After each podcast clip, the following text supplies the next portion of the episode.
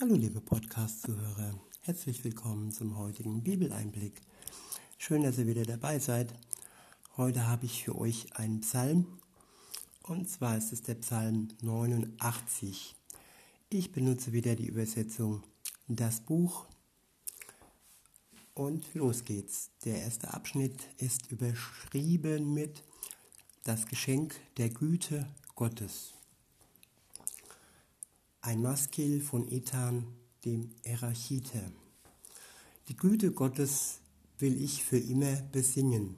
Generationen um Generation, Generation um Generation soll mein Mund von deiner Treue erzählen.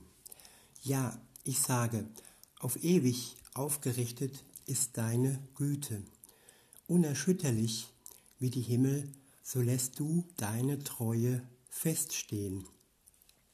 Mit ihm, den ich erwählt, erwählt habe, habe ich einen Bund geschlossen. Meinem Diener David habe ich geschworen, Deine Nachkommen will ich auf ewig Bestand geben. Ja, deinen Thron will ich auffrischen von Generation zu Generation. Ja, die Himmel loben deine Wundertaten. Gott und deine Treue in der Gemeinde, derer, die geweiht, die dir geweiht sind.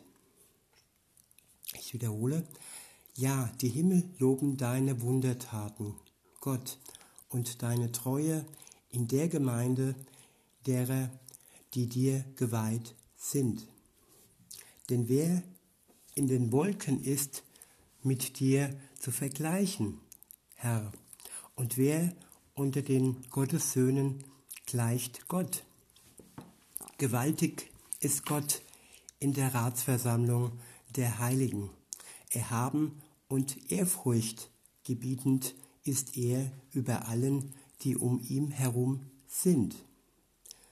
Herr Gott, der die Heere befehligt, wer ist dir gleich? Mächtig bist du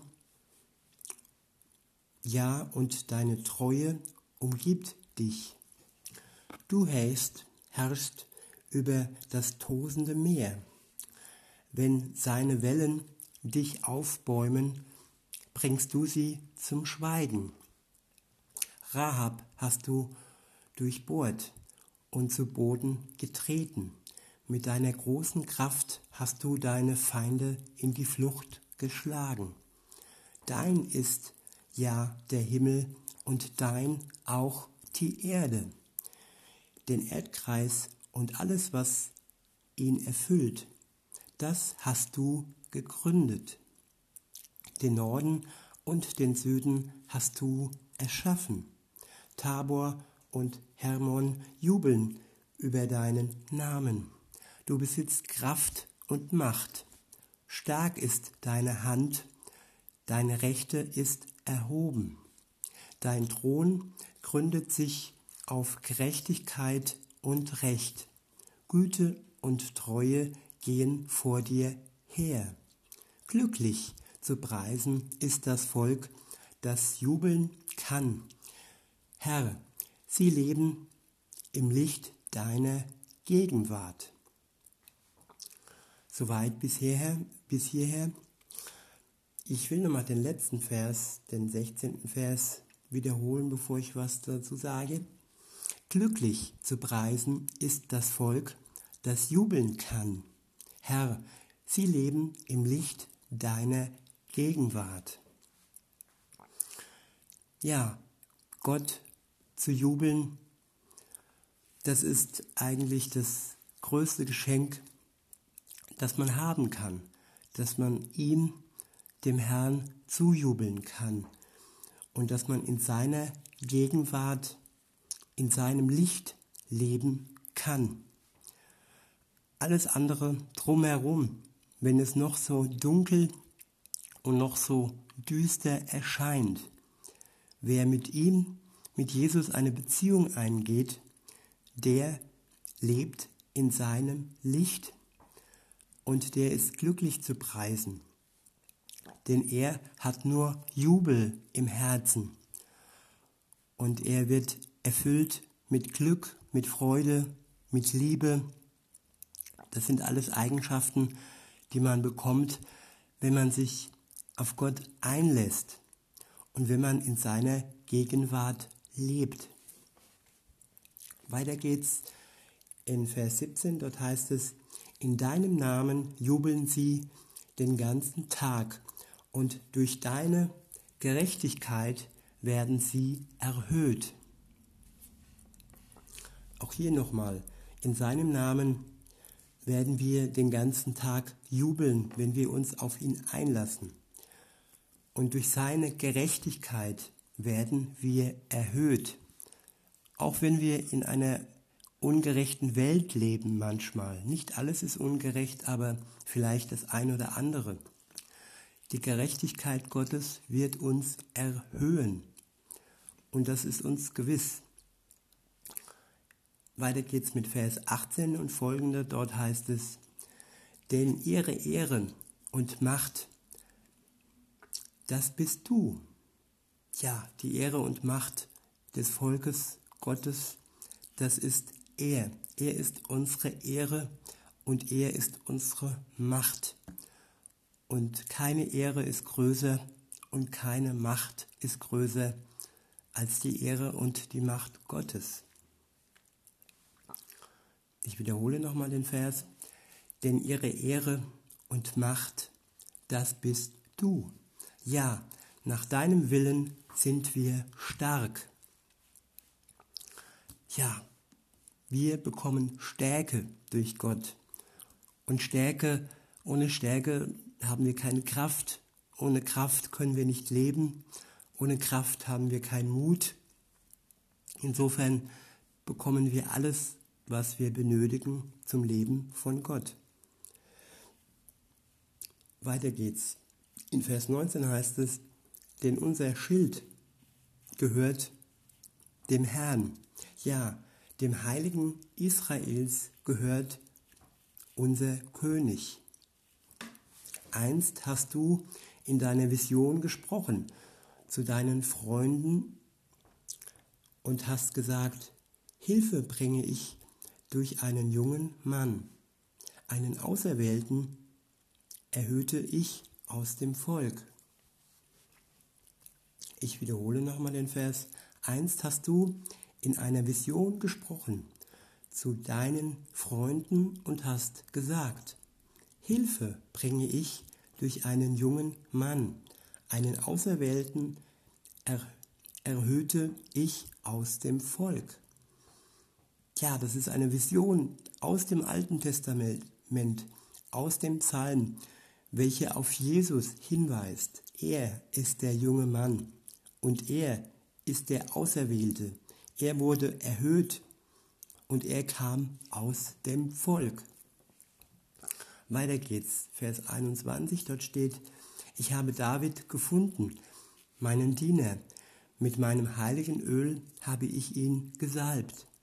So soll meine Hand ihn festhalten, ja, mein Arm soll ihn stärken. Kein Feind soll ihm schaden können und keine, kein Verbrecher wird ihn bezwingen. Ja, auch David war ein Mann des Volkes und auch er ist damit gemeint. Also er wurde auch gesalbt von Gott und er war auch eine Hilfe für sein Volk. In Vers 22 heißt es, so soll meine Hand ihn festhalten, ja, mein Arm soll ihn stärken.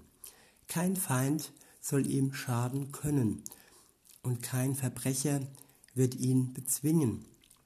Vor seinen Augen will ich die, will ich die zerschlagen, die ihn bedrängen und die niederschlagen, die ihn hassen. Ja, alle Menschen, die bedrängt werden und die gehasst werden, die haben Sicherheit bei Gott. Und sie müssen gar nicht groß selbst aktiv werden, denn er wird sie zu ihrem Recht bringen. Und er wird alle ihre Feinde zerschlagen und er wird sie alle niederschlagen. In Vers 25 heißt es, ja, meine Treue und meine Güte sind bei ihm, und durch meinen Namen erhebt sich seine Macht. Ich wiederhole, ja, meine Treue und meine Güte sind bei ihm, und durch meinen Namen erhebt sich seine Macht. Gott ist treu und Gott ist gütig. Und er ist bei uns und er schenkt uns die Macht, die wir nötig haben, um zu bestehen. Weiter geht's in Vers 26, dort heißt es, seine Hand lege ich auf das Messer. Äh, sorry, seine Hand lege ich auf das Meer. Ja, seine rechte Hand auf die Ströme. Er wird zu mir sagen, mein Vater bist du, mein Gott, der Fels, von dem meine Rettung kommt. Ich wiederum mache ihn zu meinem Erstgeborenen, zum Höchsten über die Könige der Erde. Auf ewig will ich ihm meine Güte bewahren, ja mein Bund mit ihm bleibt bestehen. Seine Nachkommenschaft will ich für immer erhalten, seinen Thron, solange der Himmel besteht.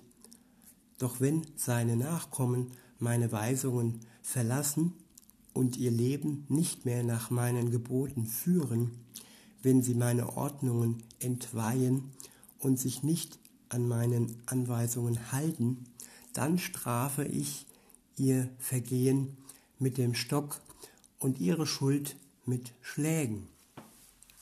Doch nehme ich meine Güte nicht von ihm fort und lasse nicht ab von meiner Treue zu ihm. Meinen Bund werde ich nicht entweihen und meine Zusagen werde ich nicht zurücknehmen. Auch hier wieder, Gott ist treu. Er steht zu seinem Bund, zum alten Bund, zum neuen Bund. Er ist treu zu seinem Volk, zu dem jüdischen Volk, mit dem er begann, begann. Und er ist treu zu allen Anhängern und allen, die an Jesus Christus glauben. Und er steht zu seinen Zusagen, die er gemacht hat, und er wird sie nicht zurücknehmen. Ein Gott, ein Wort kann man sagen. Und weiter geht's. Vers 36 dort steht, dieses eine habe ich geschworen, bei meiner Heiligkeit. Könnte ich David gegenüber lügen? Seine Nachkommen werden auf ewig bleiben. Ja, sein Thron wird vor mir sein, solange die Sonne besteht. Seine Nachkommen, das jüdische Volk, wird auf ewig bleiben. Viele versuchen und haben versucht, es auszulöschen, aber niemand hat es geschafft.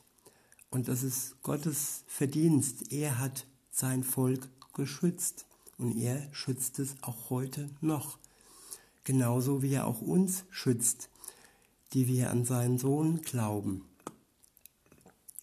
In Vers 38 heißt es, wie der Mond wird er auf ewig bleiben, wie dieser treue Zeuge über den Wolken. Doch du hast ihn verworfen und von dir, von dir gestoßen. Schwer liegt dein Zorn auf dem, den du gesalbt hast. Du hast den Bund mit deinem Diener widerrufen und seine Krone entweiht und auf den Boden geworfen. Eingerissen hast du alle seine Stadtmauern, hast seine Festungen in Trümmern gelegt. Ausgeplündert haben ihn alle, die auf dem Weg vorbeikamen. Er wurde zum Hohn für seine Nachbarvölker.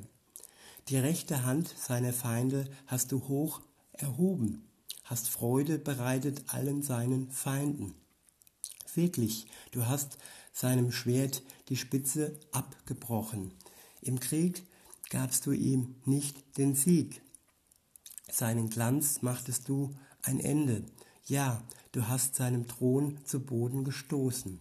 Du hast die Zeit seiner Jugend verkürzt und ihn mit Schande bedeckt. Wie lange noch, Herr, willst du dich für immer verborgen halten? Soll dein Zorn brennen wie das Feuer? Denke doch an mich, was ist schon mein Leben? Wie zerbrechlich hast du doch alle Menschen erschaffen. Gibt es auch nur einen jungen Menschen, der den Tod nicht sehen wird und der sein Leben vor dem Totenreich bewahren könnte? Wo sind jetzt die Zeichen deiner Güte, die du früher gezeigt hast, Herr?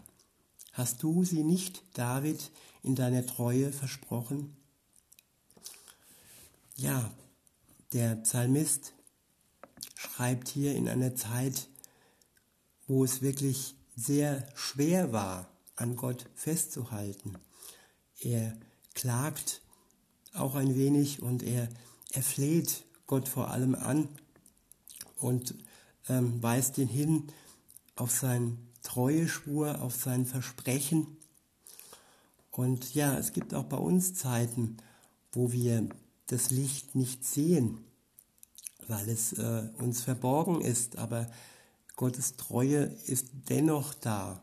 Aber in so einem Moment, wie es jetzt der Psalmist auch hat, hatte, ist es manchmal schwer, dieses Licht zu erkennen und Gott zu erkennen, auch in der Dunkelheit zu erkennen. Aber trotzdem, der Psalmist bleibt in Verbindung mit Gott. Er fleht ihn an, er betet zu ihm. Und ja, das Ende des Ganzen hören wir jetzt. In Vers 51 heißt es, Denke doch daran, welche Schmach deine Diener tragen, Herr. Ja, das, was alle Völker sagen, habe ich mir zu Herzen genommen. So verhöhnen deine Feinde dich, Herr. Ja, die Spuren deines Gesalbten bedecken sie mit Hohn. Gepriesen sei der Herr in Ewigkeit. Amen. Ja, Amen. Ja, der letzte Vers. Ich wiederhole ihn nochmal.